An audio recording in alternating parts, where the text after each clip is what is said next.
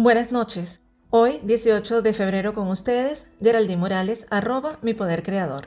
Y sigamos con las afirmaciones positivas para las relaciones de pareja.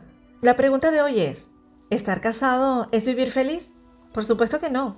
Todo va a depender de lo que crees acerca de las relaciones de pareja, de tu compromiso hacia la relación, pero sobre todo cuenta mucho la razón por la que te casaste con esa persona. Nadie ha dicho que el matrimonio sea una tarea fácil. Y como te lo he comentado anteriormente, es algo que se tiene que cultivar con conciencia cada día y mantener viva la llama del deseo. Claro está que a medida que pasa el tiempo, el amor se va transformando. Nunca es igual que al principio. Pasa por etapas. Se dice que el periodo de enamoramiento del ser humano va de tres meses a dos años. Si en ese tiempo no has formalizado la relación, de alguna manera, esta está destinada a romperse. Pero si durante ese tiempo se genera el compromiso, la tarea ahora consiste en consolidarlo. El matrimonio representa una empresa, en la cual cada uno aporta su 50%. Por esta razón siempre le sugiero a los matrimonios lo que dice mi maestro Jorge Bucay. Realicen un contrato compromiso, y privado por supuesto. Es decir, establezcan cláusulas por las cuales se comprometen y basan su relación de pareja, y que las revisen cada año y especificar allí las diferentes áreas de la vida en pareja en las cuales deberían llegar a acuerdos para que nada quede sobreentendido ni se asuman cosas que a la larga, por no tenerlo claro, perjudiquen la relación.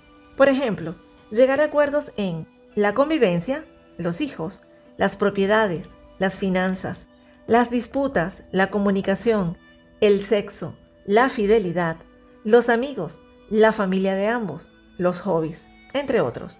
Se le pueden agregar más puntos o quitar, depende del acuerdo al que lleguen.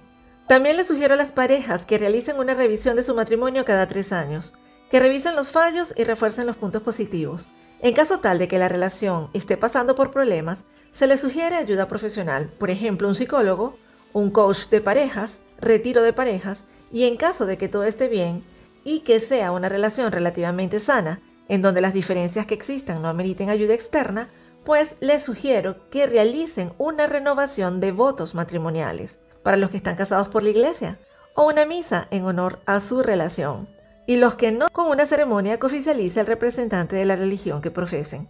Y se renovarán los tres votos principales de una relación de pareja, que son amor, respeto y fidelidad.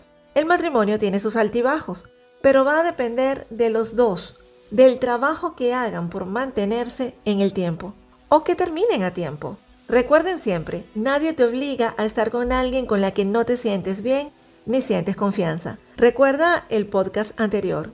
Con una buena autoestima y dignidad personal podrán identificarse los problemas y resolverlos en su momento y así poder ser felices o estables en su relación de pareja.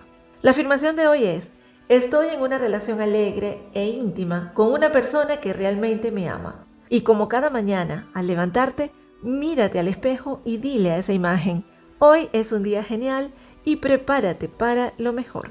Por hoy me despido y recuerden visitar mis redes sociales, arroba mi poder creador en Instagram y Facebook, arroba geraldmd en Instagram y mi canal de Telegram Tu Capacidad para Crear. Música de fondo de Action 9, Madrid.